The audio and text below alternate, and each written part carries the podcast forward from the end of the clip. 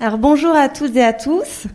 Merci beaucoup, beaucoup d'être là pour cette rencontre attendue, rencontre exceptionnelle avec vous, Christine Ross, autour de votre dernier ouvrage paru cette année aux éditions La Fabrique, La forme commune, la lutte comme manière d'habiter, ouvrage traduit de l'anglais par Étienne Daubenesque.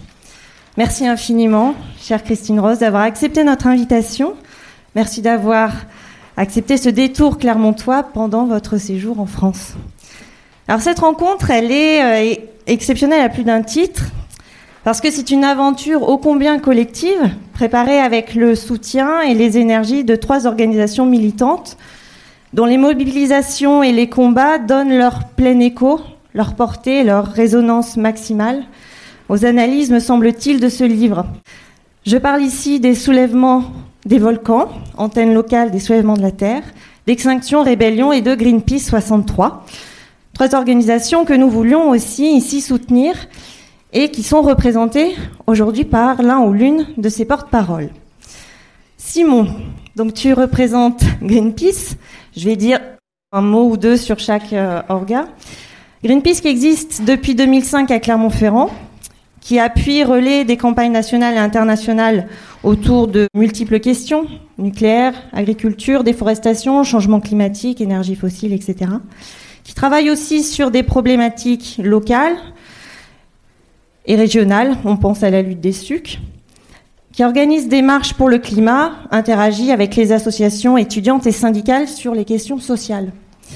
Dopamine, tu représentes Extinction Rébellion, un mouvement international contre l'extinction du vivant et l'effondrement écologique, qui promeut une culture du soin, promeut l'inclusivité dans la lutte et la limitation des rapports de pouvoir, une horizontalité affirmée pour ne pas reproduire les relations proprement hiérarchiques d'un système que ce mouvement combat. Mode d'action, désobéissance civile non violente. Et je précise en outre que tu fais partie du mouvement Bassine Non Merci 63. Camille, enfin, tu représentes les soulèvements des volcans, qui constituent donc l'un des comités locaux auvergnats des soulèvements de la Terre. Vous vous êtes rassemblés au printemps 2023 en soutien au mouvement national Menacé dissolution par le gouvernement, notamment par Darmanin. Objectif soutenir et renforcer des luttes de contestation face aux projets écocidaires en cours sur le territoire local et au-delà, notamment quant à l'artificialisation des sols et l'accaparement des terres par l'agro-industrie, sur également la question du partage de l'eau. Donc merci beaucoup au soulèvement, à Extinction Rébellion, à Greenpeace 63, d'avoir accepté de soutenir donc collectivement ce projet. Merci aussi très chaleureusement à tous les trois d'avoir croisé votre lecture avec vos propres expériences de terrain et merci d'avoir accepté de vous saisir ici du micro. Alors peut-être un mot avant que l'on passe à la présentation du livre.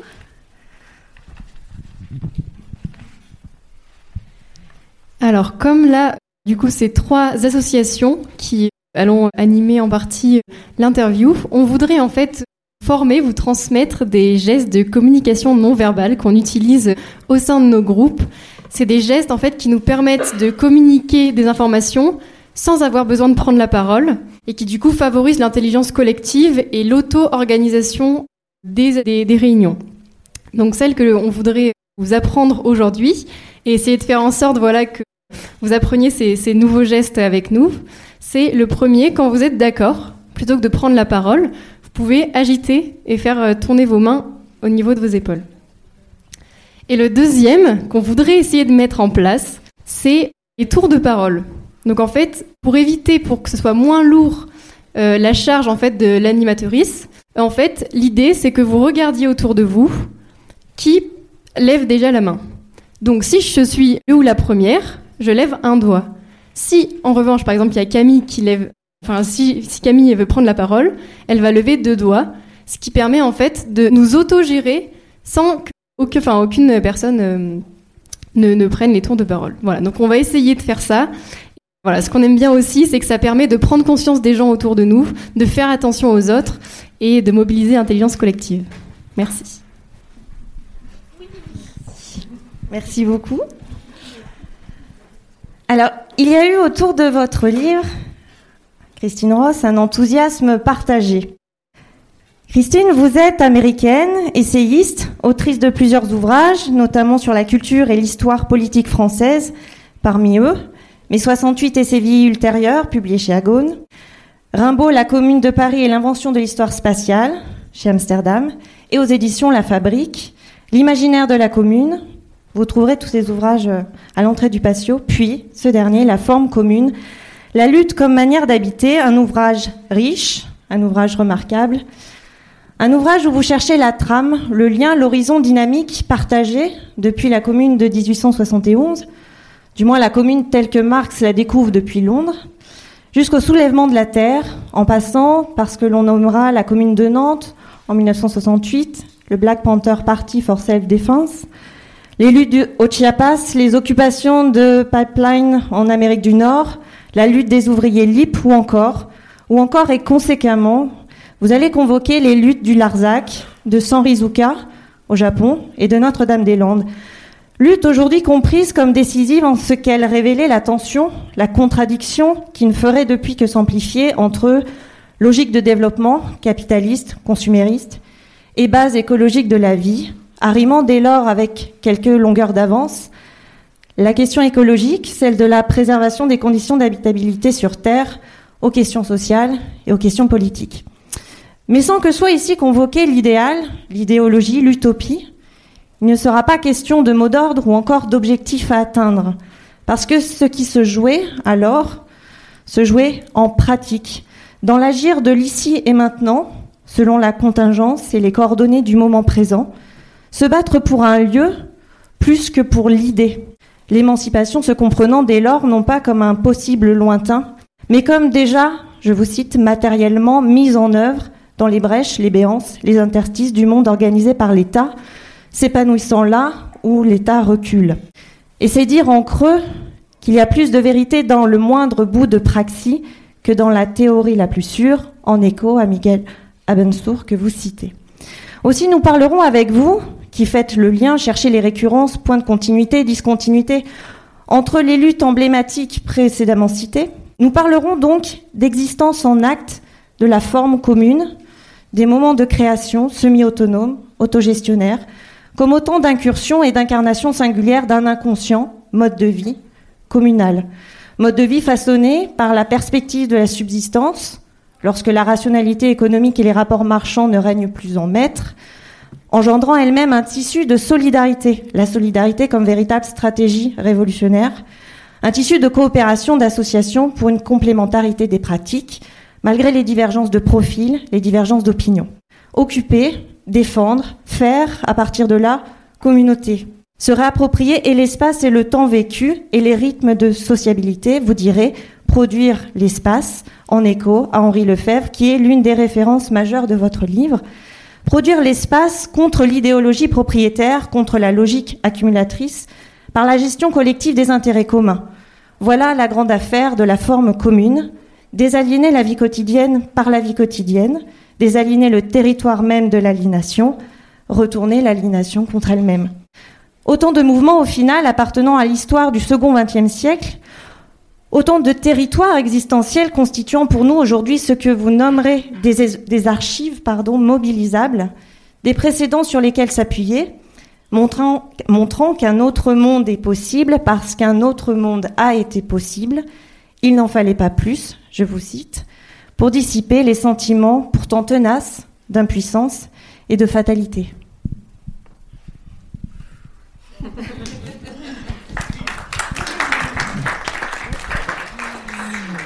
Merci Guerre, mais je crois qu'on peut passer à la discussion non, non c'est. Euh, j'ai quand même quelques mots à dire pour euh, me situer euh, et parler de d'où je viens, pourquoi j'ai écrit ce livre. Et depuis quelque temps, ce qui m'intéresse, c'est vraiment une question de la mémoire politique.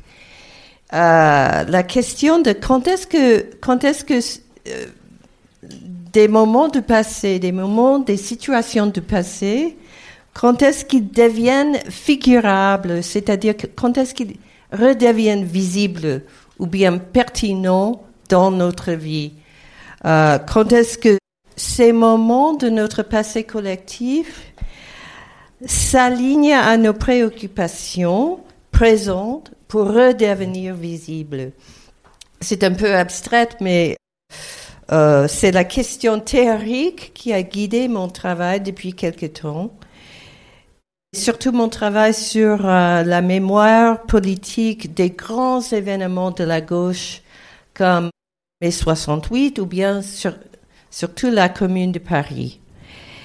Et en fait, c'était mon travail sur cette dernière, le travail, la commune de Paris, euh, qui était l'occasion pour moi d'une invitation de venir à la ZAD de Notre-Dame-des-Landes. C'était en 2015, je crois pour avoir cette discussion avec eux sur la question de la, des continuités et des décontinuités entre euh, les communards urbains du 19e et ce qui se passait à la campagne à, Notre-Dame-des-Landes. Et c'était un moment dans l'histoire de la ZAD qui était très créateur parce que les gens cherchaient vraiment à trouver des modèles des modèles pour habiter la lutte qui durait quand même assez longtemps. Et il y avait des gens qui sont allés à Chiapas. Il y avait des gens là-bas qui ont fait une espèce de voyage dans l'histoire et qui qui se sont vraiment intéressés à la commune de Paris. Et euh, euh, je suis je suis allée et je raconte dans le livre que au lieu du protocole universitaire. Moi, je me trouvais en train de mener un troupeau de vaches d'un champ jusqu'à un autre et puis de, chasser des chevaux sauvages qui s'étaient échappés dans une forêt. Et euh, ce qui m'a ce qui m'a le plus frappé dans cette visite, c'était le rapport au temps. C'est la, la temporalité de la vie à la ZAD qui était quelque chose que je, je n'ai pas connu avant et que plus tard je pensais ah c'est ça que Henri Lefebvre voulait dire quand il parlait d'un temps approprié et euh, c'est une temporalité évidemment à l'écart du, du travail salarié et de l'État et c'était mon expérience de cette temporalité qui est à l'origine de ce petite histoire, livre sur la question de l'histoire et la mémoire politique et ses contingences. Et je dis ça parce que la mémoire politique est assez imprévisible. Le passé lui-même est imprévisible, mais la mémoire est très, peut avoir énormément de commémorations, mais on sait que les commémorations souvent tombent à plat et ne marchent pas.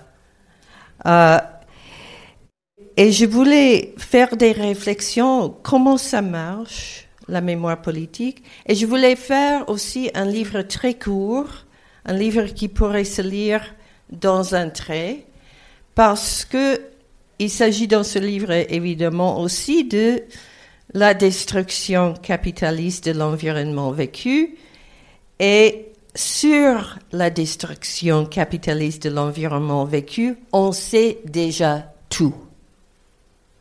On sait déjà tout euh, depuis au moins 1963 avec Rachel Carson, Printemps silencieux, ou bien on sait déjà tout depuis les années 20 avec Jacques Ellul et Charbonneau.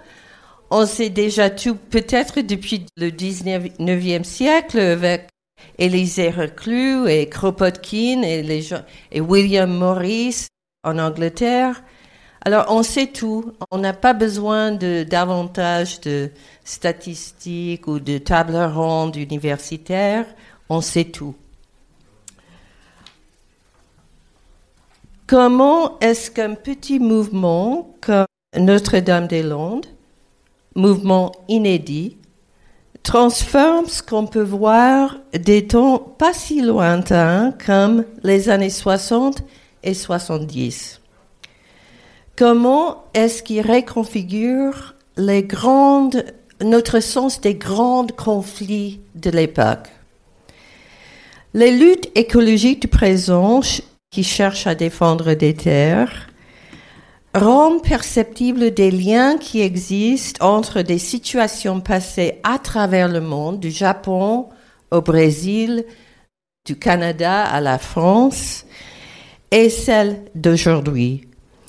Les préoccupations d'aujourd'hui écologiques rêvaient de nouveaux échos qui, à leur suscitent une compréhension révisée de ce qui compte dans l'histoire récente. Qu'est-ce qui compte pour nous dans l'histoire? C'est ça qui change. Et à mon avis, le passé n'éclaire pas le présent. C'est le présent qui conteste notre perception du passé et qui rappelle les moments euh, précurseurs à notre moment et qui éclipse d'autres qui paraissent soudain moins pertinents, moins vivants pour nous. Ainsi, c'est Notre-Dame-des-Landes qui rend de nouveau perceptible le Larzac. Du coup, un paysan autodidacte comme Bernard Lambert, qui est grand personnage dans le livre, éclipse Daniel Cohn-Bendit comme image ou figuration de mai 68, des aspirations de mai 68. Euh, ainsi, Notre-Dame-des-Landes nous aide à ressusciter mai 68 à Nantes et non pas à Nanterre. Euh, c'est Nantes plutôt que Nanterre maintenant, parce que c'est à Nantes où il y avait une commune qui dirigeait et qui organisait pendant plusieurs semaines tout le ravitaillement de la population de la ville, le ramassage des ordures, la guerre, la guerre des enfants. Et la condition de cette organisation de grande ampleur, c'était une alliance alors inédite entre ouvriers en grève, étudiants et paysans. Alliance très structurée politiquement. C'était uniquement à Nantes où on a vu ça, en toute la France. Occulté par les épopées du quartier latin et même par la mémoire des grandes grèves ouvrières, cet épisode ressurgit des mémoires, comme l'occupation du Larzac, au moment de la victoire de la ZAD sur le projet de l'aéroport. Car ces deux luttes, ainsi que le Larzac, mettent en évidence ce que la regrettée Marie Miss, que vous connaissez peut-être, qui vient de mourir, appelle le principe de subsistance. Principe qui fait de la vie et de la préservation du vivant son principe central principe qui permet, et je cite, la création progressive d'un tissu de solidarité vécu. Et ça, c'est une très bonne, définition, si vous voulez, de la forme commune. Euh, ainsi, dans ce livre, c'est la victoire de Lazare qui rend le, visible à nouveau.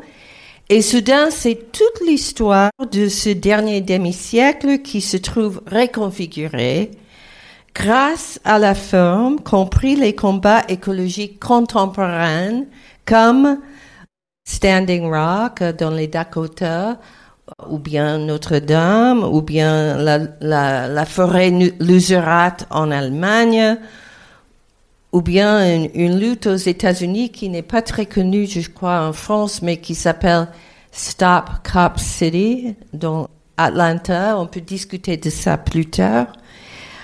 Mais grâce à cette forme, le Larzac et d'autres batailles, comme la lutte contre l'aéroport au Japon, contre l'aéroport de Narita, peuvent désormais apparaître comme des combats les plus décisifs, les plus caractéristiques des années 60. et les années 60 et 70 prennent, sont un autre nom pour le moment où défendre les conditions de la vie sur la planète est le nouvel horizon de toute lutte politique. C'est-à-dire on doit conjuguer avec ça depuis ces moments. Et je voulais, dans le livre, en me focalisant sur les situations très précises de ces luttes, je voulais postuler l'existence d'une forme politique qui rejoindre toutes ces expériences, expériences évidemment qui sont spécifiques quand même, une forme politique, la forme commune. Ces batailles ancrées dans un territoire posent des choix radicaux puisqu'elles engagent la vie matérielle, existentielle et quotidienne de ses participants. Mais elles posent aussi les bases d'une communauté politique vécue qui constitue en elle-même une nouvelle valeur. Et c'est cette communauté politique et polémique que j'appelle la forme commune. C'est une forme à la fois spécifique, reconnaissable, mais infiniment transmutable. C'est une forme qui se modifie incessamment selon des situations et des moments différents. Elle relève de l'art et de l'organisation de la vie quotidienne. Elle est, euh, il s'agit de la prise en charge collective et individuelle des moyens de subsistance. Alors déjà, on dirait, mais, mais c'est pas une définition, ça. Et je voulais précisément éviter une des... Je ne suis pas sociologue, je, je, ne suis pas politologue, je ne, je ne commence pas avec les concepts. Je commence avec l'exemplarité. Je commence avec, c'est à partir de l'histoire et en tant qu'historienne que j'essaie de dégager cette forme, cette mode de vie, en restituant l'existence en acte. Parce que la forme commune est toujours en acte, elle est toujours située. Elle ne peut pas être abstraite parce qu'elle se construit.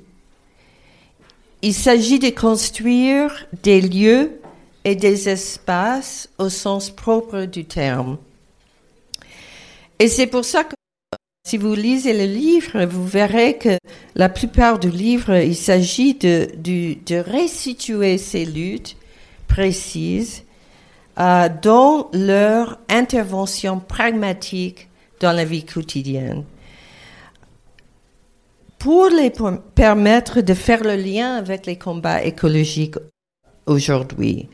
Le livre est en grande partie un exercice de relocalisation de, mise en scène.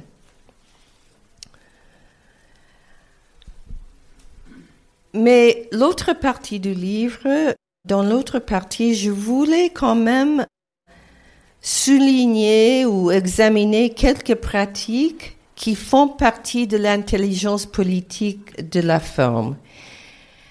Et le premier, la première d'entre elles est la défense.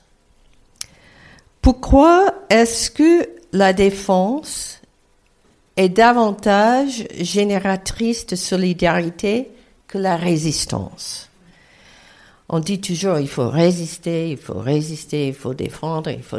Pourquoi est-ce que on a une solidarité plus forte à partir des situations de défense Alors moi, je pense que c'est parce que défend, euh, quand on défend, euh, on défend à partir de quelque chose qu'on aime, qu'on aime déjà et qu'on a déjà. On a quelque chose qu'on chérit et qui compte pour nous. Et c'est ça qui est à la base d'une défense. Tandis que résistance, c'est quand on résiste, on laisse, on laisse à l'État l'ordre du jour. C'est la temporalité de l'État qui, qui, qui crée les situations de résistance. On résiste le pouvoir qu'on attribue à l'État. Défense, c'est quelque chose de, de différent. Et euh, se battre pour un endroit, se battre pour un mode de vie, est plus mobilisateur que se battre pour une idée. On peut commencer par exemple en défendant une terre, ensuite défendre le territoire revient à défendre le projet de vie collectif qui prend forme pendant la défense. C'est une autre façon de dire, nous faisons notre communauté en la défendant. Bon, le deuxième de ces trois, je vais, je vais, je vais parler de trois pratiques. Et le deuxième, c'est l'appropriation. J'ai, j'ai déjà mentionné ça, mais je voulais faire euh, une, euh, une réflexion assez approfondie sur cette question parce que ça m'a donné l'occasion de retrouver un certain nombre de penseurs des années 70 comme Félix Guattari, André Gortz, Maria Mies. Il y en a, il y avait beaucoup, mais surtout Lefebvre, euh, parce que tous ces penseurs sont venus à l'écologie à travers la question de la vie quotidienne. C'était, c'était ça qui formait la base de leur pensée. Et tous partageaient un effort pour théoriser des lieux politiques en dehors du monde du travail. Et c'est Lefebvre qui a pensé la création de ce qui s'appelait ces espaces appropriés, des espaces où les désirs et les relations non réductibles à l'économie auraient la liberté de s'épanouir. Et il pensait quelque chose que, que, que je crois que paraît de plus en plus vrai.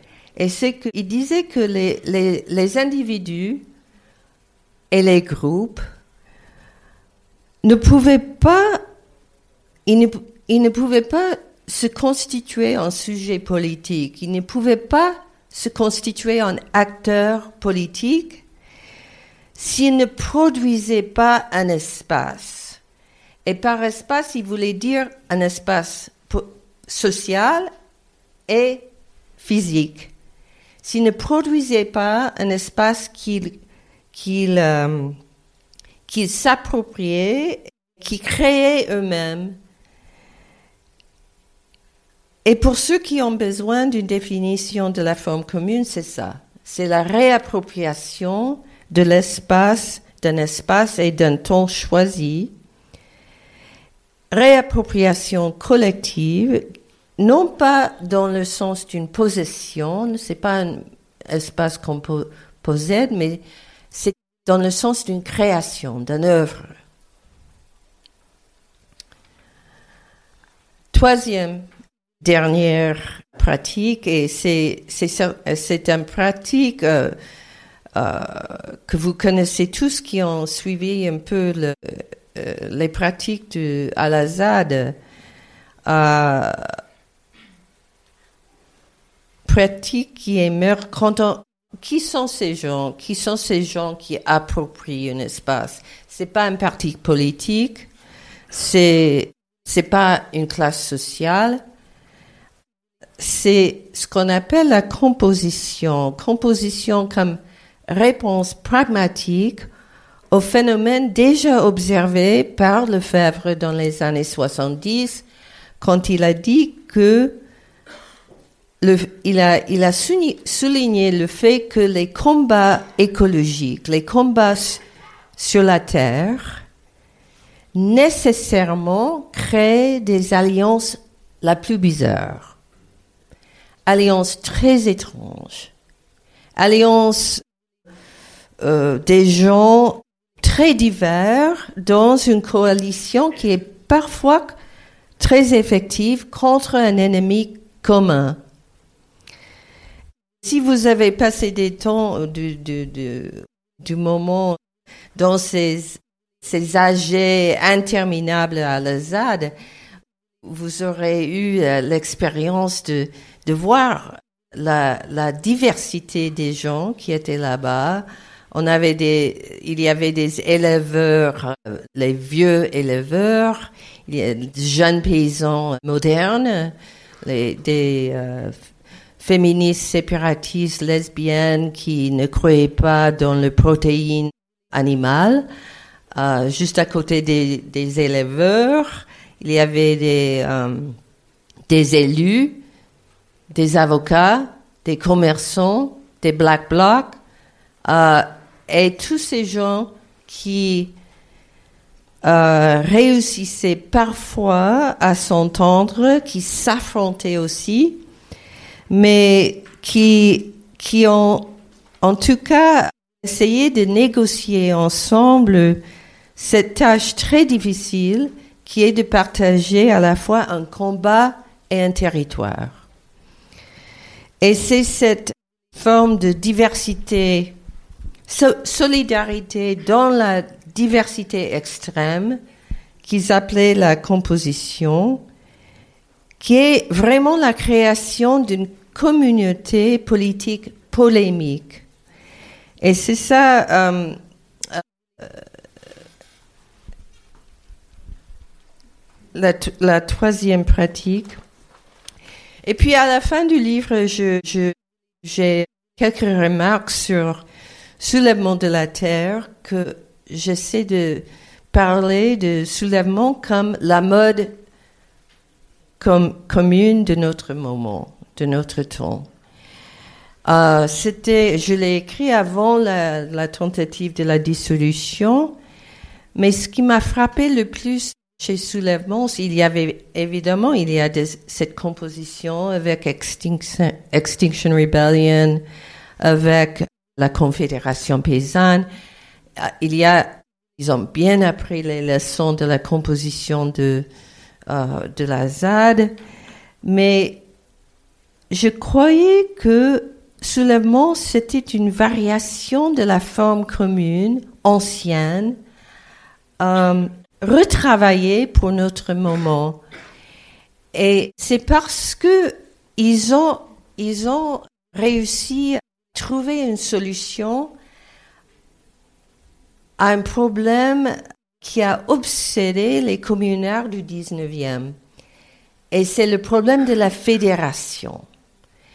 Le problème de, bon, il y avait une commune à Paris, il y avait une commune à Lyon, il y avait une commune à Saint-Étienne, il y avait des communes partout dans la France.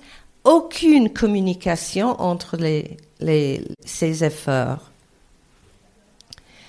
Les survivants de la commune de Paris qui se sont réunis dans le Jura, en Suisse, à Londres, ils étaient obsédés par cette question de la fédération. Comment est-ce qu'ils sont, ils étaient tellement isolés à Paris, ils n'avaient, ils ont, ils ont utilisé les pigeons pour envoyer les messages comme ça. Ce qui est bien chez Soulèvement, c'est que, tandis que l'ancienne commune, euh, était lié à la défense de sa propre région, région particulière.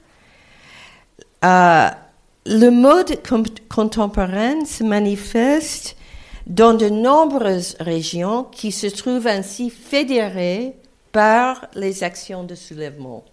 C'est, c'est, c'est une façon de dire que soulèvement a créé un horizon commun des luttes situées. Et ça, c'est une orientation. C'est une orientation pour tout le monde. Merci.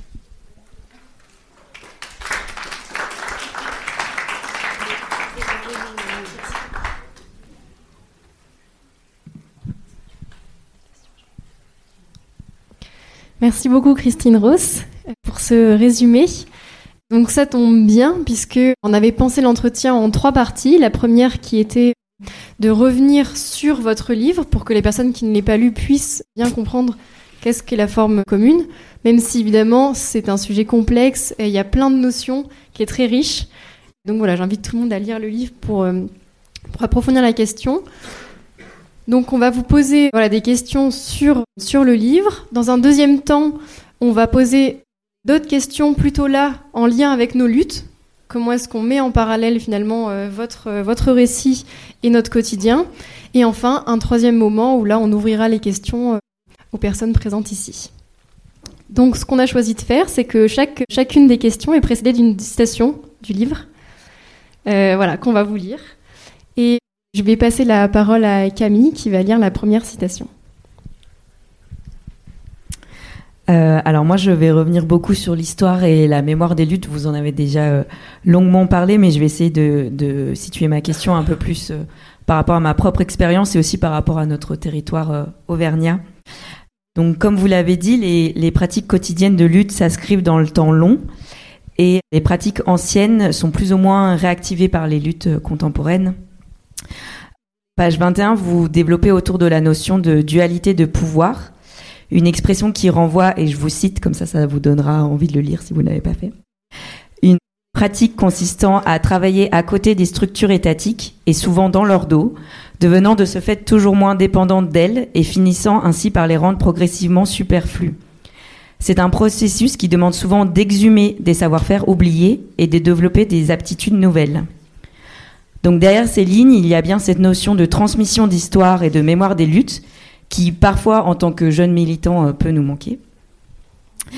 Or, votre livre nous donne justement de l'espoir parce qu'il donne de nombreux exemples de luttes qui sont efficaces et qui ont marché euh, et notamment la lutte de la ZAD de Notre-Dame-des-Landes, à propos de laquelle vous dites L'intelligence politique de la ZAD résidait dans sa capacité à se relier à la longue histoire et au désir de l'insurrection paysanne dans la région, tout comme elle ranimait la mémoire vive de la lutte du Larzac et des autres batailles pour la terre plus récentes.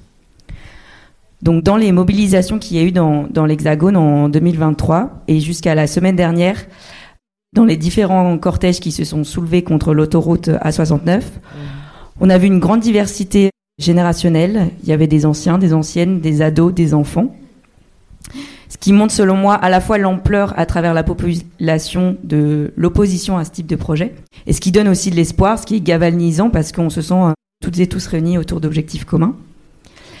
Et en même temps, ça m'interroge sur comment on va plus loin, euh, comment on fait vivre la mémoire des luttes pour être plus efficace pour ne pas perdre de temps, et aussi pour se rappeler que les mêmes arguments aberrants qui sont utilisés aujourd'hui par l'État et les firmes étaient utilisés dans les décennies précédentes. Et parfois, euh, face à cette histoire, on, a le sentiment de partir de zéro selon le territoire où on se situe, euh, et notamment en Auvergne, où parfois on a un peu le sentiment d'avoir perdu une certaine tradition euh, de la lutte. Donc, est-ce que vous pourriez approfondir un peu plus cet aspect euh, plus concrètement à partir de nous, notre territoire, où on a peut-être un peu moins cette euh, mémoire vive, et peut-être en approfondissant sur ce qui a fonctionné à la ZAD dans la construction de ces perceptions communes? Les, la ZAD avait le, le privilège d'une longue histoire de lutte paysanne. C'est, pour ça que je reviens Bernard Lambert et tout le mouvement paysan ouvrier qui est qui commençait même, euh, qui ont ses origines dans les années 40 et 50 dans la région. C'est une très longue histoire, mais qui est, qui est surtout vivante dans les années 70, après, soit, euh, avant et après 68, où, où il y avait vraiment une espèce d'effort de, de situer les paysans dans exactement la même position vis-à-vis du capitalisme que les ouvriers dans les usines. Et ça, c'est ça, c'est l'argument de, de Lambert. Et lui, c'était le premier à faire, euh, à situer les paysans dans, cette façon de dire, ils sont vis-à-vis -vis du capitalisme, ils sont exactement dans la même situation. C'est parce que il s'agit de tout euh, l'investissement massif du capital dans l'agriculture française dans les années 60. C'était, c'était un, énorme changement. On passait d'une agriculture de, la subsistance largement, toujours dans les années 60, c'était, c'était vraiment les, petites fermes, les fermes familiales et tout, jusqu'à une dominance de l'agro-industrie. Et euh, euh, c'est peut-être exagéré, mais j'ai dit dans le livre que moi, je trouve le, bouquin de Lambert, euh, Les paysans dans la lutte de classe, un bouquin aussi révolutionnaire que Le deuxième sexe de Simone de Beauvoir ou Les damnés de la terre de Franz Fanon. C'est la même chose parce que dans le titre des livres, il y a l'invention d'un nouveau sujet politique, le paysan comme sujet politique. Alors, je, dois, te dire, Camille, que je ne connais pas vraiment l'histoire de l'Auvergne. Alors, c'est, c'est pas quelque chose que je peux contribuer, euh, mais oui. Mais sur la question générationnelle, je, euh, moi j'ai remarqué ça à Sainte-Soline, que ce qui m'a frappé le plus, c'était le, le quantité, le, grand nombre de, de vieux. non, mais des vieux comme il y avait tellement de gens de mon âge ou même plus vieux. Et à mon âge, on s'en fout un peu des grenades, mais les 20 kilomètres, ça, c'était difficile. Et comment vous arrivez à expliquer que justement, ces populations euh, plus âgées aient, eu envie de se joindre à ce mouvement-là, et aussi les plus jeunes, parce qu'on a de plus en plus d'ados et d'enfants qui rejoignent aussi les, les manifestations. Oui, oui, oui, non, il y avait énormément d'enfants aussi. C'est à cause de notre notre, nos expériences des années 60 et 70 qu'on est là, dans un, je crois. C'est les gens entre, non, c'est pas vrai? Oui, oui, oui. Oui, oui, oui. Oui. Ce sont les gens entre les deux qui sont un peu les gens qui, qui, qui avaient leur jeunesse dans les années 80. Ouh, ça c'est difficile.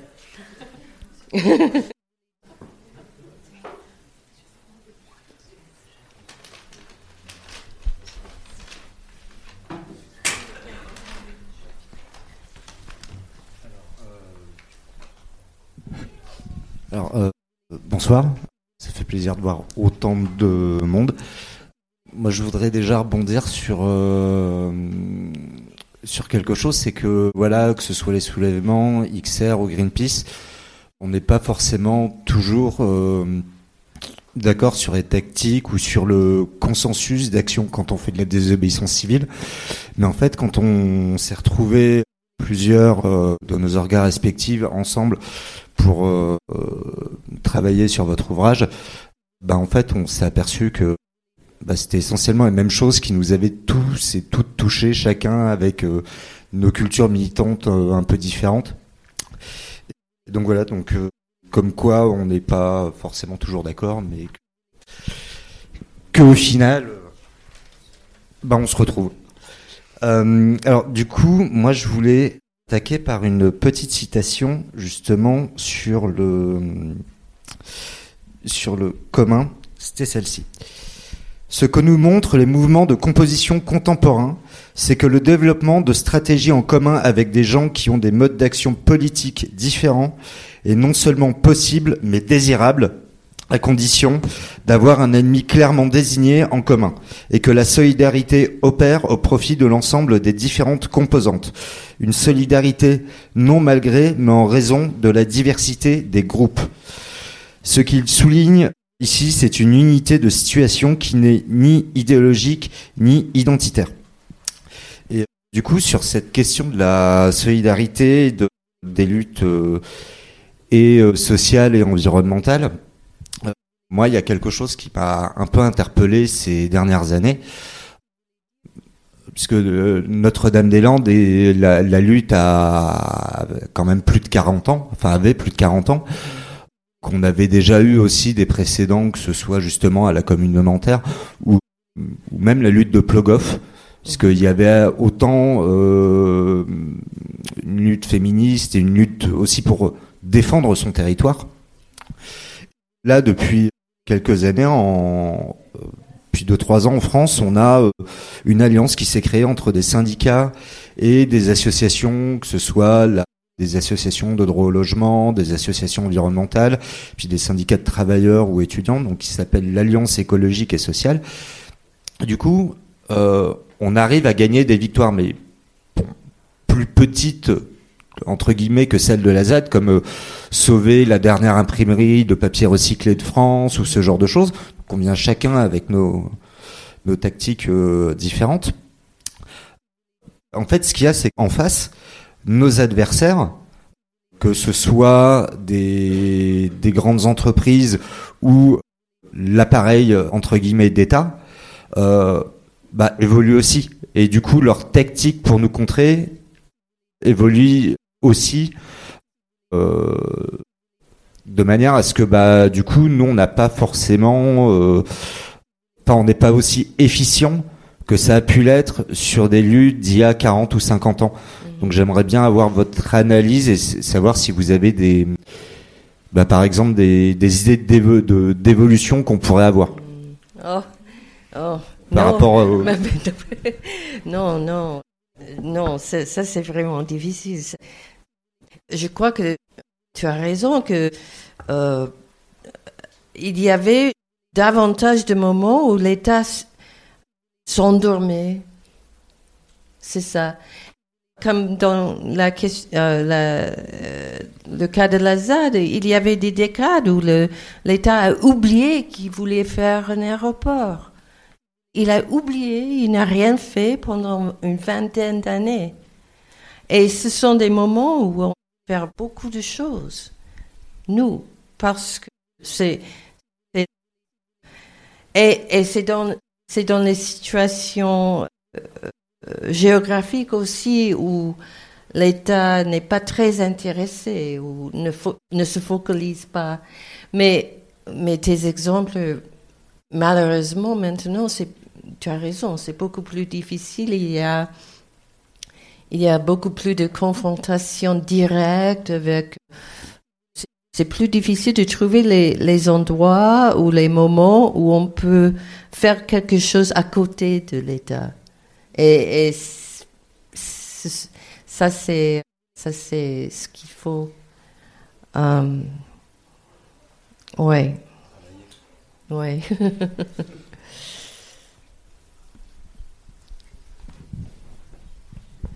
On va enchaîner avec la deuxième partie où là on va essayer de faire un lien avec nos luttes locales.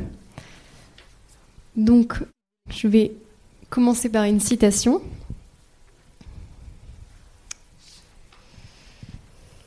La grande affaire de la forme commune, c'est la production de l'espace. Comme l'écrit Lefebvre, construire des espaces et des lieux au sens le plus littéral, pragmatique du terme, et s'occuper de leur fonctionnement. Changer la vie, changer la société, cela ne veut rien dire s'il n'y a pas la production d'un espace approprié. Alors, je vais me faire l'avocate du diable pour cette question.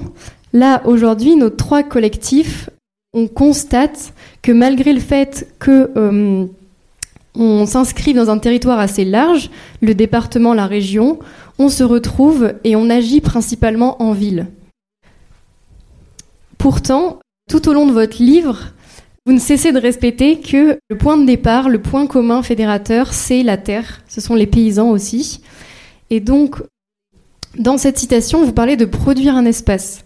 La question qu'on aura envie de vous poser, c'est sachant qu'aujourd'hui la question de la terre en ville, elle est quasi inexistante, pourrait-il y avoir un autre type d'espace fédérateur en ville ou alors est-ce que la ville est intrinsèquement, par essence même, incompatible avec la forme commune Non, non, non, non, non, non, pas du tout. C'est, c'est, et c'est pour ça, regardez mes exemples. La commune de Nantes, c'est une affaire de, la ville. C'est une, c'est une, ce sont les gens qui prennent la responsabilité de gérer les fonctionnements de la ville avec de l'aide des paysans.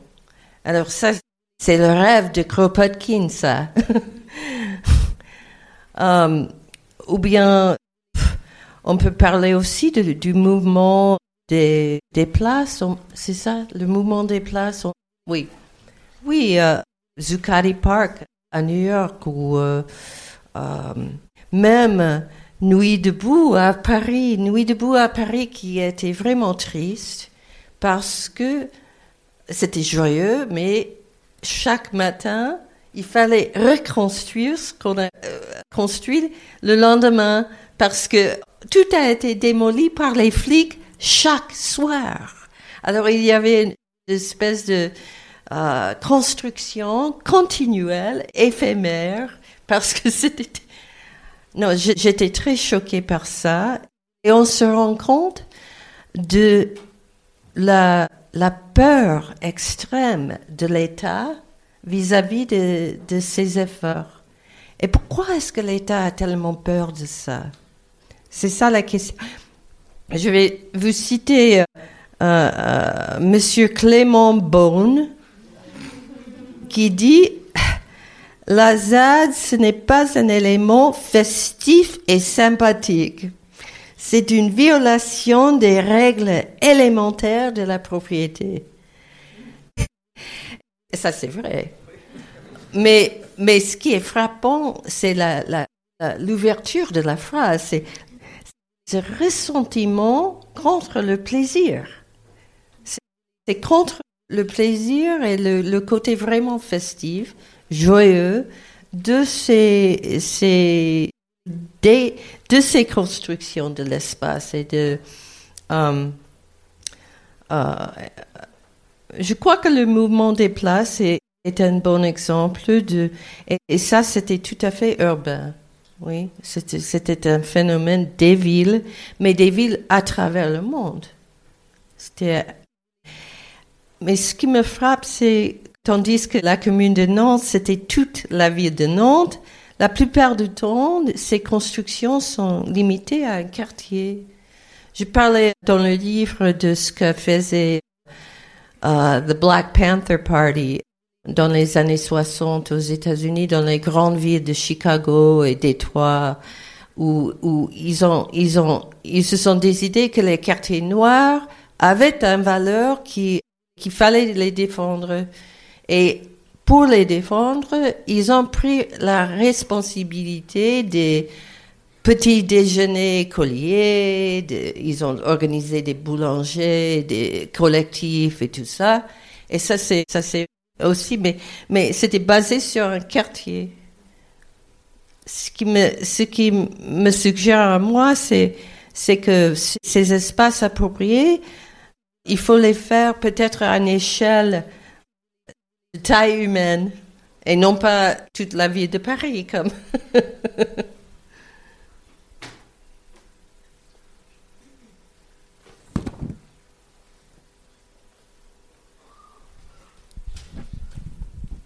Du coup, euh, moi j'aimerais bien rebondir sur, vous l'avez abordé tout à l'heure, la question de la défense et de la résistance. Euh, c'est vrai que j'avais jamais pensé de cette manière. Alors, je vais euh, vous citer. La résistance signifie que la bataille, à supposer qu'elle ait lieu, a déjà été perdue et qu'on peut seulement s'efforcer de résister désespérément à l'immense pouvoir qu'on attribue à l'autre camp. La défense, en revanche, signifie qu'il y a déjà une chose dans notre camp qu'on possède, qu'on aime, qu'on chérit et qui mérite donc qu'on se batte pour elle. Euh, et comme vous le disiez, la résistance tout simplement consiste à laisser l'État fixer l'ordre du jour, ce qu'on voit avec le 49.3 notamment. La défense, en revanche, est ancré dans une temporalité et un ensemble de priorités fixées par la communauté locale en construction. Et notamment sur la question de la temporalité, bah, ça m'a rappelé aussi notamment Notre-Dame-des-Landes. Alors, en, en Haute-Loire, qui est le département juste en dessous, il y a un, lieu de lutte qui s'appelle la lutte des sucs. Alors, la lutte des sucs. Alors, euh, pour euh, les personnes dans l'Assemblée qui ne savent pas exactement ce que c'est, je vais faire un, petit récap. C'est un projet de déviation entre le Pertuis et Saint-Ostien de 11 km où il est prévu de raser, de faire une deux voies de voie en, rasant 140 hectares, dont 80 de terres agricoles, 20 de forêts et 20 de zones humides, ce qui impacterait aussi 29 fermes. Ça, c'est un des gros projets de Laurent Vauquier. C'est un projet qui date des années 90 et qui a été validé en octobre 2020, sachant qu'il y a eu plusieurs recours auprès des tribunaux qui ont été classés sans suite, par exemple euh, sur euh, la question des régularités, sur la destruction d'habitats d'espèces protégées, destruction de murets aussi sans débroussaillage préalable avec un écologue. Euh, donc on n'est pas sur une sur la même échelle que que la ZAD par exemple, mais ce qui s'est organisé, ce qui s'organise encore là-bas, c'est vraiment de la défense, euh, parce que dans cette question de défense, c'est aussi de la question de la protection, justement de ce qu'on peut chérir. Moi, ce qui m'a interpellé, c'est que, ben, en fait, la défense, elle peut être aussi, alors comment dire, euh, joyeuse et, et, et vecteur d'optimisme et notamment de création, c'est-à-dire repenser mm-hmm. le modèle de vie en société qu'on souhaite et la et la manière dont, dont on veut vivre. Et, et du coup, avec tout ce raisonnement, quand vous parlez de, du coup de la lutte comme manière d'habiter et la question de l'appropriation, ben moi, il y a quelque chose qui m'a vraiment interpellé, c'est habiter parce que c'est des lieux où il y a, il y a des gens qui viennent d'un peu partout en France, voire même en Europe par rapport à Notre-Dame-des-Landes ou Sainte-Soline. Mais habiter, c'est pas forcément habiter aussi d'un point de vue physique, mhm. mais c'est aussi être habité par ce projet de ce projet de vie en commun. Et euh, bah, est-ce que vous, vous avez déjà pensé à cette question aussi de, de que nous-mêmes en tant qu'individus, on change de paradigme et on se dise, bah voilà, moi je vais défendre même si j'y habite pas physiquement ce bout de territoire, parce que je suis habité par ce que propose et ce que prônent les, les gens qui luttent là-bas. Oui, oui. J'ai vu ça certainement à la ZAD qui avait des, des les, les, les, frontières de la ZAD étaient très poreuses. Il y avait un mouvement constant des gens qui venaient qui restait quelque temps, qui partait. Il y avait, il y avait une, euh, euh, un mouvement continuel de, de gens, des idées, des légumes, des, qui, qui sortaient. Et, et c'est exactement ce que tu dis. Ce sont les gens qui sont venus, qui sont, qui étaient, qui sont, sont devenus habités par cette cette idée et ce projet. Oui, mais je voulais revenir à ce que, à l'exemple de, de, la, qu'est-ce qui, qu'est-ce que, qu'est-ce qui va être construit là-bas? J'ai pas, j'ai pas bien Une route de deux fois deux voies. Ah. Voilà, pour gagner, si je dis pas de bêtises, euh, une minute. Uh-huh. Voilà. Alors c'est, c'est, un peu comme à Castres. C'est le même principe. Uh-huh. C'est la même idée qu'il y a derrière. Uh-huh. Mais du coup, pour en, revenir justement à ce que vous disiez sur, sur la ZAD et sa porosité, euh, bah, peut-être qu'une des solutions, vu que bah, nos adversaires sont de plus en plus costauds, de plus en plus forts, et de plus en plus renfermés sur eux-mêmes. Enfin, on a bien vu que ce soit au niveau du 49-3 à l'Assemblée ou au niveau de la répression policière pendant les Gilets jaunes ou, à Sainte-Soline.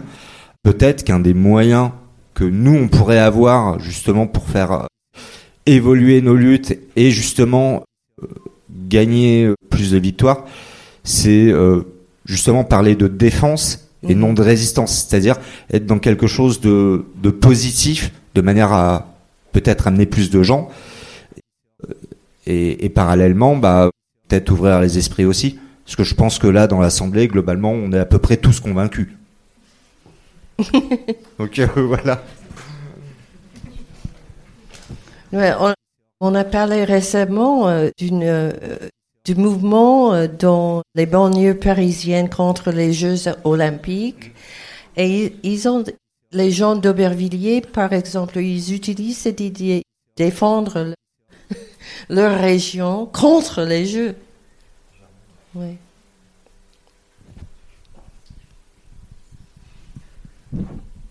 Bah, J'enchaîne avec notre dernière question qui va porter plus sur la convergence des luttes sociales et écolo, qui est un enjeu très important, surtout après l'année qu'on vient de vivre, qui a vu l'échec de la lutte contre la réforme des retraites, euh, la répression des soulèvements urbains, etc. etc. Euh, dans votre troisième chapitre, vous différenciez la commune et l'usine en tant que médium politique et social, en notant que la commune comprend un spectre social plus large, et je vous cite des femmes, des chômeurs, des vieux, des animaux et des enfants, dans cet ordre. Euh, nous, au niveau local, on est plusieurs associations et collectifs à se battre contre une usine, l'usine d'embouteillage de Volvic, qui représente le pompage de 2,3 milliards de litres d'eau par an, 300 camions par jour, des centaines de tonnes de plastique chaque année, des dérogations euh, pour autoriser les pompages même en tant que sécheresse, alors que les habitants du territoire ont des restrictions d'accès à l'eau. Mais c'est aussi des centaines d'emplois, et fixes et intérimaires. Et donc l'argument qui nous paraît parfois insurmontable, qui nous est avancé en face, c'est que voilà, c'est ça vivifie tout un bassin euh, d'emplois. Et donc voilà, ça nous semble un peu inextricable. Vous, à travers votre connaissance des luttes, est-ce que vous avez euh, des exemples ou des idées à nous partager euh, qui nous permettraient d'espérer dépasser ces tensions euh, sociales et écologiques? Mmh. C'est une usine à plastique, c'est ça? C'est une usine de bouteilles d'eau, les, les- les bouteilles euh, Volvic, ah, et qui sont d'ailleurs la plupart envoyées à l'étranger. C'est 70% d'export. euh, C'est la deuxième eau bio au Japon, par exemple. Ça ne vaut pas son, son emploi, c'est, évident. hein. Mais, mais, mais c'est, toujours l'argument. C'est l'argument qui est toujours utilisé. Il n'y a pas de différence de. C'était exactement l'argument qui était utilisé pour. Même pour. Non, c'est un peu différent. Tous ces aéroports. Parce que c'est, pas tellement l'emploi directement, mais c'est c'est l'emploi dans le sens de ça va faciliter le mouvement de produits. Ça va. Oui, oui. Hmm, c'est- pff, je ne sais pas. C'est. On peut, on, peut, on doit essayer de produire quelque chose de différent. On doit essayer de de, de, penser à ce qu'on voudrait produire, ce qui est nécessaire à produire. Et comme ça, il y aura les, les gens qui peuvent les produire, mais produire les bouteilles de plastique, c'est pas. je sais pas. La question, c'est peut-être aussi comment on va échanger avec euh, les salariés de l'entreprise et comment on construit d'autres choses. Oui, oui, peut-être. Je ne sais pas. Merci.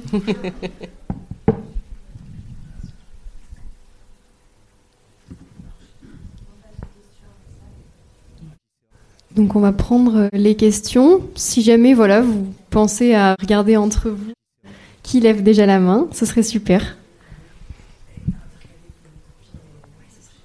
Si on peut intercaler aussi euh, des, questions de, personnes euh, féminines et masculines, c'est plus sympa aussi.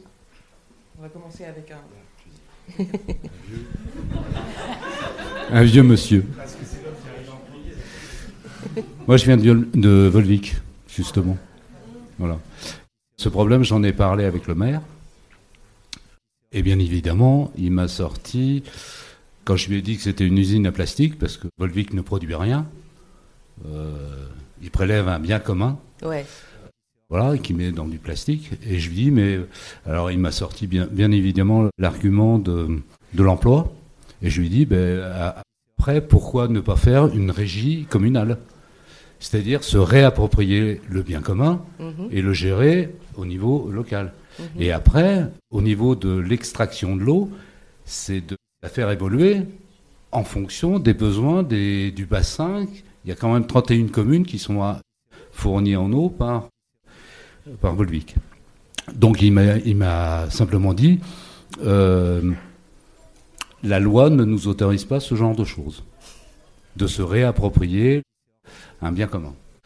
Euh, après, juste une autre petite remarque.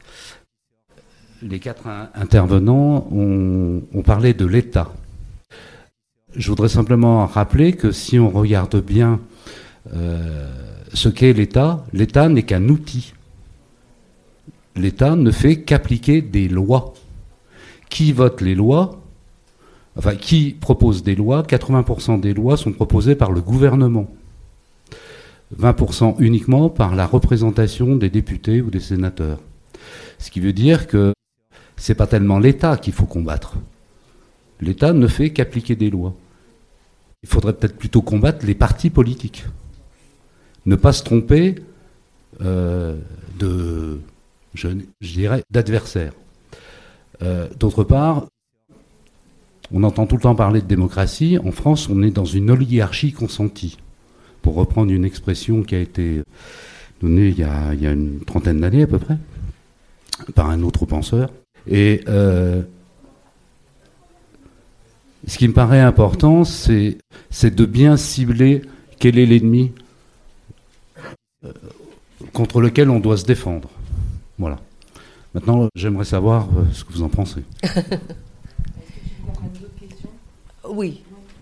Euh,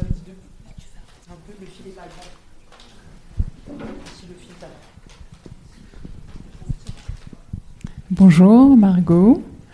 Euh, quand vous disiez euh, la, question de la réécriture des luttes, à quel moment on se réempare des luttes, m'est venue la question de la honte. Est-ce que de la honte? La honte. Est-ce que c'est pas au moment où finalement la honte n'est plus d'adhérer à la lutte, mais de ne pas y adhérer? Et sur le défendre ou résister, je me posais un peu cette même question qui a été montrée un peu sur la psychologie cognitive de c'est plus de souffrance de perdre un jeu, que, deux fois plus de souffrance de perdre que de ça en est que de gagner. Alors est-ce que c'est pas plus honteux de perdre ce qu'on défend que de ne pas gagner ce pourquoi on résiste? Et donc, peut-être la proposition, ce serait non pas d'essayer de, faire honte, euh, ce qui serait à mon sens de rester dans, dans le même cadre de pensée que ce qu'on essaye de quitter, mais peut-être essayer d'embrasser une fierté qui soit une fierté ancrée et pas une sorte de vanité contre, mais vraiment, ok, qu'est-ce qui nous rend fiers dans la lutte et peut-être plus facile avec la matière finalement d'où d'habiter de ce qui est fait avec les mains.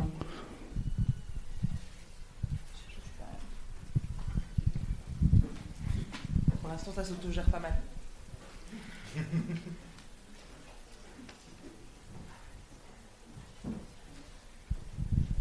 Oui, moi ce serait plutôt une question sur, sur la forme commune en général.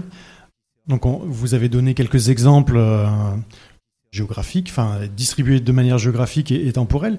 Et je me demandais, est-ce que, est que le but, c'est de faire une forme commune mondiale ou mondialisée, euh, pas globalisée, mais et donc de, pouvoir... Euh, enfin, je suppose que le but, c'est quand même d'avoir une forme commune un petit peu plus étendue géographiquement. Et le problème, est-ce que le problème euh, est-ce que la stratégie, ce serait de, de, faire un peu à la Bookchine une espèce de municipalisation ou une archipélisation, tout un tas de petites formes communes un petit peu euh, partout, et de, les faire se fédéraliser ou euh, un truc de, ce genre-là, tout en sachant que l'État, ou en tout cas la, forme de pouvoir qui, qui gère, qui régit un certain territoire, elle laisse faire la ZAD ou ce genre de choses, tant que c'est pas trop tant que ça prend pas encore beaucoup la, mayonnaise, mais que dès que ça commence à prendre une certaine masse critique, il, y met le haut là. Donc, euh, est-ce que, enfin, quelles seraient les, stratégies pour euh, réussir à contourner ce problème-là pour avoir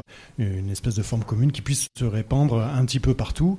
Et est-ce que il y a des, est-ce qu'on est-ce qu'on aurait des idées pour contourner ce problème en s'inspirant d'autres euh, d'autres endroits comme le Chiapas ou, ou d'autres non, non, non, je crois que le problème maintenant, c'est cette question de la fédération et c'est pour ça que je, je, crois que Souleymont est vraiment intéressant euh, parce, parce que c'est c'est ça, comment créer une orientation commune des luttes situées. Et c'est il faut avoir ça plutôt que les formations plus massives ou bien étendues géographiquement. Parce que je ne suis pas bookchinienne, mais, mais il avait quelques idées qui sont bonnes. Um, et, et, et je suis assez d'accord avec lui sur la question de l'échelle. je, ce n'est pas que ce qui est petit est bien, mais, mais il faut avoir une échelle où il y a de la participation, n'est-ce pas? Les deux mots d'ordre de la forme commune, c'est la décentralisation et la participation. Il faut que l'échelle soit aussi, euh, aussi petite, disons, que tout le monde peut se trouver impliqué dans, contre, pour démanteler, démanteler les, les, les tendances bureaucratiques. Euh, pour, pour, toujours lutter contre la bureaucratie par une participation de tout le monde dans tous les détails et dans toutes les décisions. Et ça, nécessairement, ça, ne peut pas se faire si, si c'est une, une grande formation.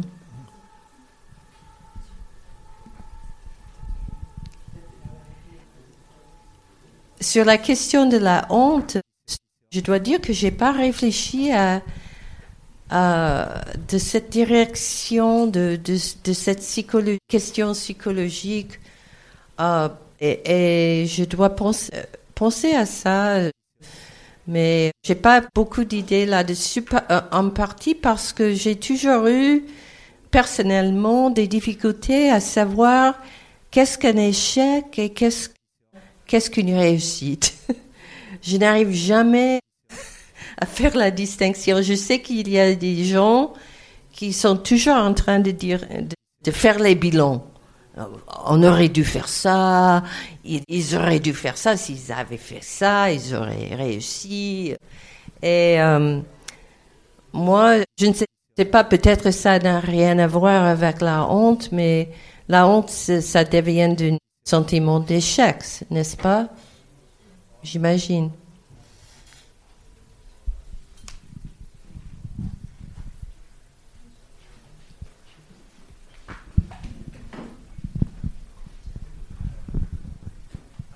Bonjour. La question que j'aurais posée, moi, c'est sur euh, le champ au niveau des lieux de lutte où euh, on entend beaucoup parler quand on parle de 68. C'était dans les entreprises que ça se passait. C'est là où se produisait le mouvement social, où il y avait des gens qui se rassemblaient pour lutter. Et aujourd'hui, c'est plus le cas. On va plus chercher des places, des, des ronds-points ou, ou alors des, des ZAD. Enfin, on va chercher ailleurs. Oui. Et qu'est-ce que pour vous ça transcrit? Qu'est-ce que ça signifie? Est-ce que c'est qu'aujourd'hui la lutte au sein des entreprises est devenue impossible? Est-ce que c'est que l'enjeu s'est déplacé et que l'adversaire n'est plus euh, le patron, même si c'est le patron de Volvic ou de quoi que ce soit? Est-ce que maintenant, il n'y a plus un patron, il y a une finance internationale? Qu'est-ce qui se passe? Pourquoi on en est là Et qu'est-ce que ça signifie pour Mais l'ennemi, l'ennemi peut toujours être le patron de Volvic, mais c'est, c'est, c'est, il a créé contre lui une espèce d'alliance plus grande que ses propres travailleurs uniquement. C'est ça. C'est, ça que la lutte dans les usines est finie, c'est que c'est décentré.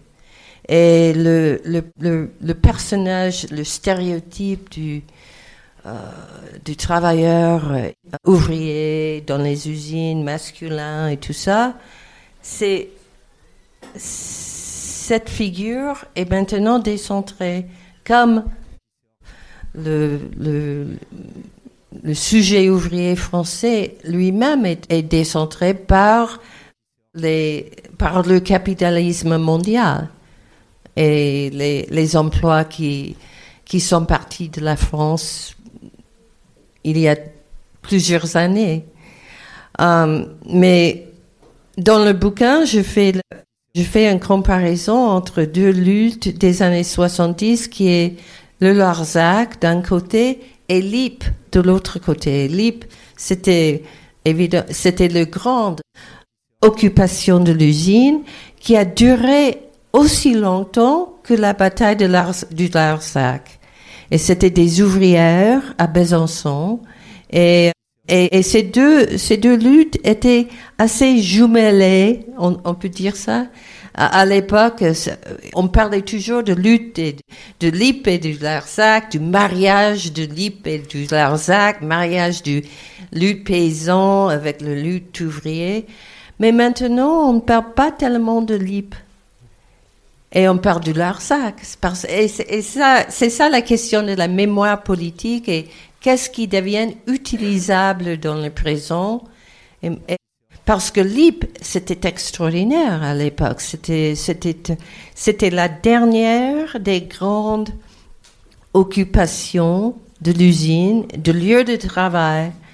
Et, et, et le fait qu'on ne, on ne se rappelle pas vraiment tellement de l'IP me suggère que cette séquence politique est un peu à la fin.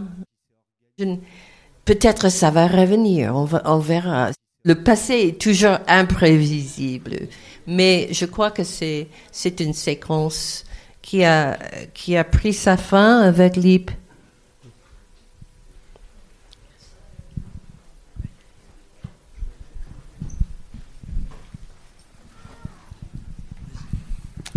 Bah déjà bonjour et merci. J'aimerais rebondir sur la première question qui a été posée sur quel est l'ennemi de nos luttes. On dénonce souvent l'État comme étant la problématique première de notre vivre ensemble et, de, de l'écocide. Il me semble que les Mayas n'avaient pas vraiment de forme d'État. Il me semble que plein de, de structurations civilisationnelles que, telles que les empires, etc., avaient, telles que les empires, etc., avaient déjà des problématiques écologique, de répartition de l'économie et de respect des différentes, euh, des différentes classes sociales qui la composaient. Je, je vois bien qu'on oppose la, enfin, la, forme commune comme étant un système de lutte contre l'État. Demain, l'État va disparaître parce que c'est programmé aussi par le capitalisme qui, qui en détruit de plus en plus les normes. Finalement, l'État est-il vraiment l'ennemi ou est-ce que en fait c'est la principale conquête qu'on doit faire avant de pouvoir s'attaquer au vrai problème qui est déjà en chacun de nous, notre manière de vivre et euh, quelle lutte on va embrasser ou pas et à quel point on va aller jusqu'au bout pour aller dans notre idéal. Et aussi, euh, comment dire, euh, l'État tel qu'il est construit aujourd'hui n'est pas un État tel qu'on l'entendait de manière étymologique. C'est pas un État qui vient réguler le vivre ensemble et créer une pointe d'organisation qui permet à toutes les problématiques de s'enchaîner et de disparaître. Aujourd'hui, l'État tel qu'il est construit est un État qui est, là pour, pour prendre les, les principaux besoins des intérêts privés grandissants et les organiser contre le bien commun, justement. Et donc le problème, est-ce que c'est l'État l'ennemi ou est-ce que c'est la forme de l'État telle qu'elle est à l'heure actuelle? Et finalement, plébisciter le lieu commun comme étant le centre de la lutte, est-ce que c'est pas déjà être dans une forme de de résistance et plus de défense justement. Parce que ce qu'il y a à défendre c'est notre citoyenneté au sein d'un État qui est existant et qui fait mal le boulot quoi. Et pas créer une nouvelle forme de, pour moi de lutte qui viendrait subvertir une organisation qui est certes imparfaite mais qui est existante et qui prendra toujours la place. Vous voyez on a plein de luttes différentes sur le territoire mais c'est un problème de normes en fait qui sont imposées qui ont été libéralisées et pas qui n'ont pas été encore euh, J'arrive pas à finir ma question en fait, si quelqu'un peut m'aider. Est-ce que des gens m'ont compris déjà dans cette salle? Ouais, d'accord, merci. Donc je vais essayer de réessentialiser. Est-ce que l'État est vraiment l'ennemi? Est-ce que du coup la forme commune vient-elle embrasser la lutte contre l'État? Ou finalement notre besoin de vivre notre démocratie sur place? Est-ce que finalement euh, on ne doit pas tous euh, redevenir des citoyens à part entière pour aller lutter dans l'État contre l'État et le réformer? Pourtant, je suis pas un sauce, un je tiens à le préciser, il y en a deux, trois qui me connaissent. Mais euh, voilà, c'est ça que je voulais dire. Un- Non, justement. La question, non, je, ne- ne sais pas si j'ai bien compris la question, mais si, c'est, si c'est, est-ce qu'on devrait, est-ce qu'on devrait devenir de bons citoyens et de, et de se battre dans les limites de ce qui existe? Ou, pour moi, l'ennemi, c'est le capitalisme. Pour moi, c'est l'humain. C'est pas avant du capitalisme, on détruisait déjà notre environnement. Le capitalisme est une forme d'organisation qui vient embrasser nos pires défauts et pas les et pas organiser nos meilleures qualités. Je vais prendre un, exemple tout simple. On, on dénonce l'État et, et la représentation, enfin, la, la forme représentative de la démocratie telle qu'on la vit aujourd'hui. C'est un vrai problème, je suis d'accord. Mais on est dans un pays, par exemple, où les partis politiques sont financés à hauteur de 3500 euros par an on a le droit de les financer personnellement à hauteur de 3500 euros par an en année normale, 7000 euros en année euh, électorale. Qui c'est qui finance les partis politiques à l'heure actuelle? Vous voyez, avec un simple changement de règle, euh, en se battant pour une règle très précise qui serait, par exemple, que chacun citoyen ait un chèque de 50 euros pour financer les partis, qui soit utilisé qu'à ça, on casse l'idéologie de représentation par des gens qui ne nous ressemblent pas, en fait. Je ne sais pas comment l'exprimer. À l'heure actuelle, les partis politiques dominants sont construits par 20% de la population la plus riche, sans prendre en compte la vie des plus pauvres, parce que notre système est construit comme ça. L'État n'est pas une finalité absolue, en fait. L'État est, un, est le produit de ce qu'on en a fait et peut devenir un- une nouvelle forme parce qu'on sera battu pour. Voilà. Et Bonne chance. Euh, on avait une autre question. Il y a, il y a une femme qui veut- Ah, merci, bien, c'est par là. Excusez-moi, je- ça reprend deux et trois après, il n'y a pas de problème. Je vais essayer de m'avancer un peu. Merci.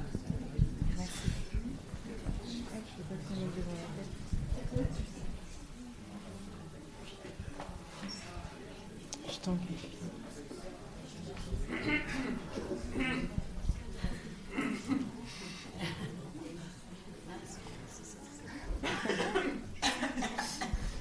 Bonjour. Ah, J'attendais que vous ayez fini. Moi, la question qui me vient, c'est quelle est la place de l'individu dans la forme commune? Parce qu'aujourd'hui, aujourd'hui, dans nos, dans nos organisations, dans nos luttes en tant que militants, on se retrouve euh, confronté à bien des difficultés. Mais une des premières difficultés, ce serait peut-être euh, arriver à être plus nombreux, plus disponibles, plus euh, dans l'action, avoir plus d'idées. Donc, on n'a pas du tout parlé de la place de l'individu dans toutes ces théories. Est-ce qu'il n'y aurait pas des éléments qui, qui rassemblent les personnes qui sont devenues emblématiques des luttes, des, éléments qu'ils ont en commun euh, Voilà. C'est ma question. Il y avait deux autres questions, je les prends. et- Là-bas. Vous avez parlé de, la relocalisation qui est au centre de la forme commune et, aujourd'hui j'ai une, pensée pour le, le peuple palestinien et, les peuples colonisés, exilés qui ont subi la, forme la plus extrême de délocalisation. Et ma question c'est est-ce que vous pensez que dans ce cas-là, pour les luttes décoloniales, le- la, la forme commune reste pertinente ou à l'inverse, est-ce que l'international euh, révolutionnaire aurait aussi son, enfin, garderait à vos yeux son, son mérite et, et son sens pour les, Non, non, non. Toute, la, toute la question coloniale est, est- est au centre de la forme commune. Et on, on le voit ça, on le voit ça certainement dans le Palestine, mais aussi dans les Amériques. Ce sont les Amérindiens qui, qui sont au centre de- des luttes écologiques. Et en Australie et toutes les, toutes les, je ne sais pas le terme en français, mais settler colonial. Colonie de peuplement? Oui.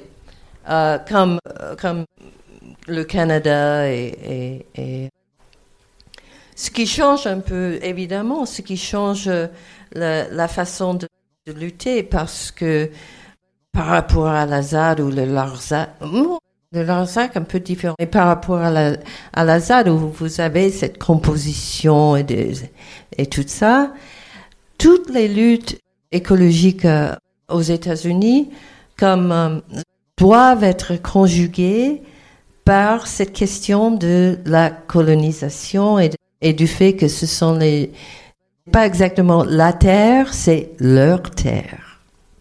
Ouais.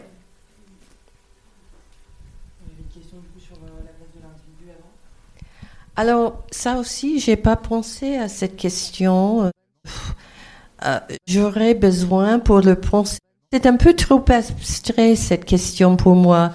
Euh, moi, je, pense toujours à partir des exemples et des situations précises. Peut-être celle qui, qui l'a posée pourrait me donner euh, un exemple de la, situation de l'individu dont,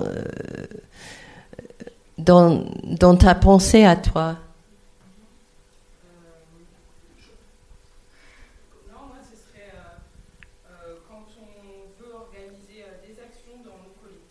Oui. À certains moments, tout le monde est très enthousiaste au but d'agir contre telle ou telle chose ou réaliser tel projet. Mm -hmm. Et au moment de la mise en place, il n'y a pas forcément de force vive disponible. On n'a pas de leader puisqu'on a envie de, se, euh, de fonctionner autrement sur un mode euh, plus collectif, plus horizontal. Oui.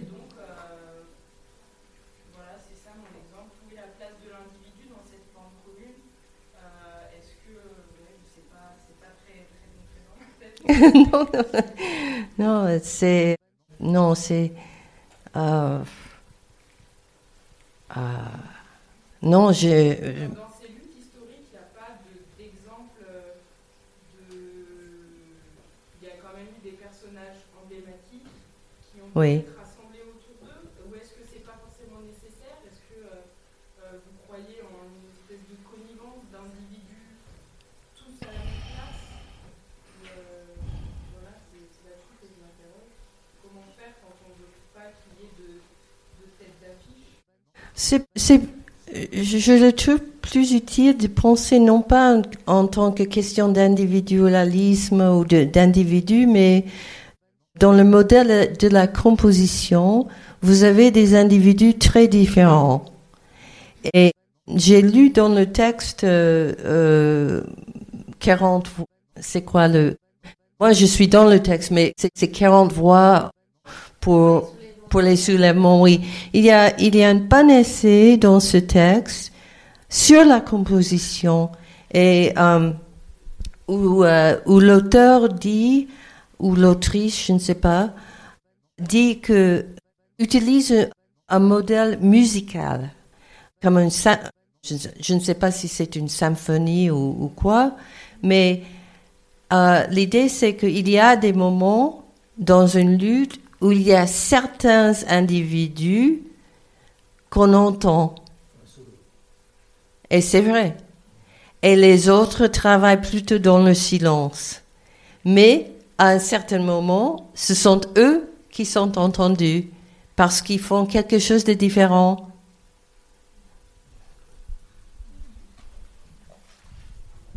Il y avait d'autres questions là ouais. On intercale les autres prochains.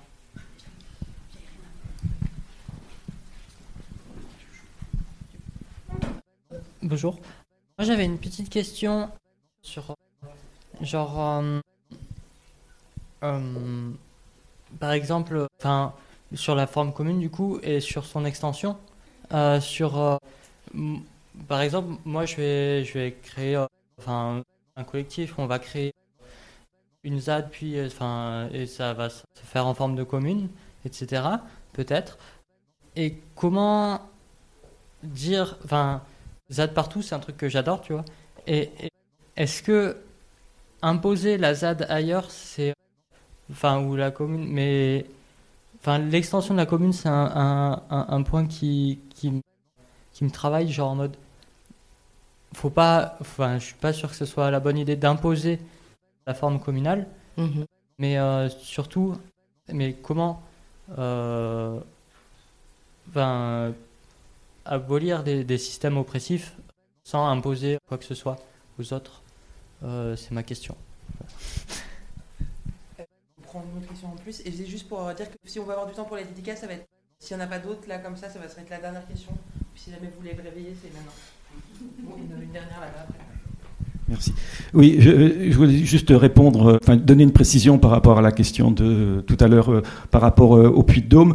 Le, Larzac, les luttes, la lutte du Larzac est une très grande importance par rapport au Puy de Dôme. Il y avait des passages de militants entre Clermont-Ferrand, j'imagine que vous en souvenez, Clermont et le, et le Larzac, et ça a structuré beaucoup de luttes ici, par exemple les luttes antimilitaristes et tout ça. Ça a été quelque chose de fondamental.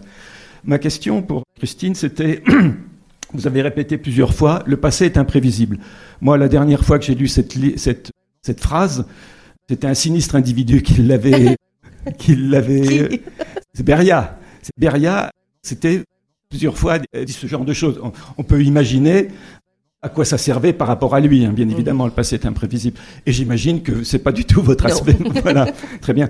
Et je relis ça par rapport à ce que vous avez dit par rapport à l'IP. Vous avez dit l'IP en fait a disparu. Je, pas, pas disparu. Oui, non, pas, pas complètement.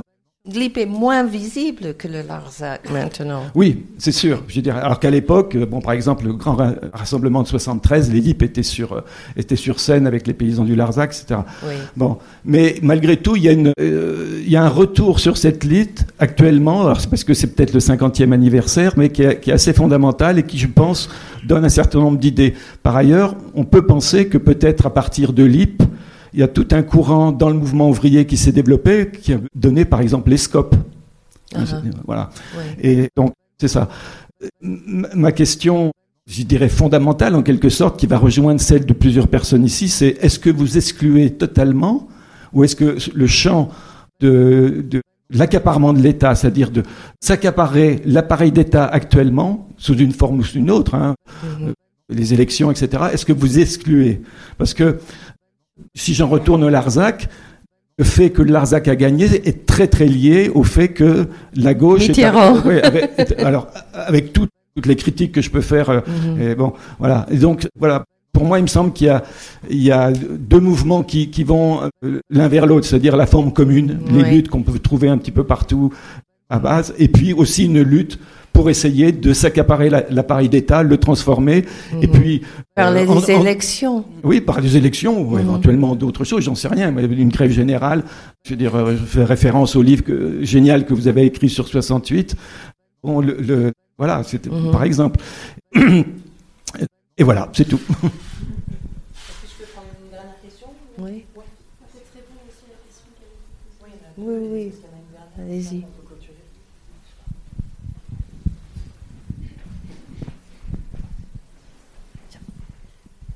Bonsoir à toutes et tous. Ma question est sur euh, éventuellement, est-ce que vous avez pu analyser pardon, des clés de réussite de ces, de ces luttes, de ces communes? Alors, euh, tout à l'heure, vous critiquiez la notion de réussite et le fait de faire des bilans ou de se poser la question est-ce qu'on a réussi, pas réussi? Du coup, c'est potentiellement pas la réussite dans la finalité contre un ennemi commun, mais la réussite du vécu. Comment on fait ensemble, comment on vit ensemble, plutôt le chemin que Ouais. le- là où on arrive à la fin. Voilà. Je crois qu'on peut- on ne peut pas voir le chemin historiquement si on, si on, si on euh, ne pense qu'à la question de réussite ou échec. Et c'est ce que j'ai essayé de faire dans l'autre livre que j'ai écrit sur la Commune de Paris. Tout le monde qui pense à la Commune de Paris parle du massacre. Et il commence avec le massacre. Moi, je dis, bon, qu'est-ce qu'on peut voir de la vie quotidienne de la commune si on ne, commence pas avec le massacre, euh, si, on le met de côté, euh, si on ne pense pas que la commune était une tragédie qui a fini avec une tragédie. Et je crois que c'est la seule façon qu'on peut voir la créativité et l'invention des gens pendant une lutte euh, et de voir toutes les, euh, disons, de, de voir un peu comme un laboratoire de création. Et c'est ce que j'aime faire. C'est pour ça que je je pense pas tellement. Par exemple, la lutte contre l'aéroport de Narita a évidemment été un échec. On a Narita. Mais, mais ça ne fait rien pour euh, ce, qui, ce qui, les gens qui ont vécu la, la lutte. C'est quelque chose de différent. Oui, c'est pas exactement un échec. Il y a, il y a, c'est la question de la perspective et la question de essayer de bouger un peu le genre de la pensée et, du récit. Si le récit est, une tragédie en avance, on ne peut rien voir. Mhm. Merci. Tu avais du coup les deux autres questions avant. Elles ont déjà été posées. C'était pour les réponses.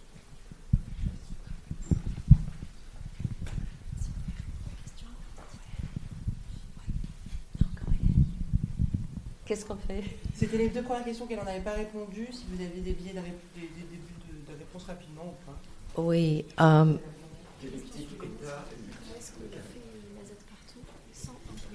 ah oui. Sur la question de, de oui, de, de la ZAD partout, euh, il, y a quelque- il y a euh, un truc qui, qui, qui est entre l'imposition, qui n'est pas l'imposition, et qui n'est, qui n'est pas ne rien faire. Et ça, c'est, ça, c'est le, euh, c'est ce qu'il faut chercher. Il s'agit de faire des alliances. Il faut faire des alliances. Si on fait, fait des alliances, et, et parfois des alliances improbables, euh, c'est pas une imposition.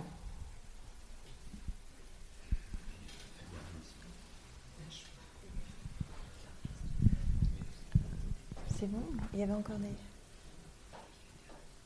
C'est bon.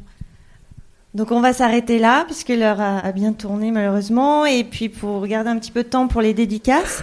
Merci beaucoup à toutes et tous. Merci infiniment Christine Ross. Et avant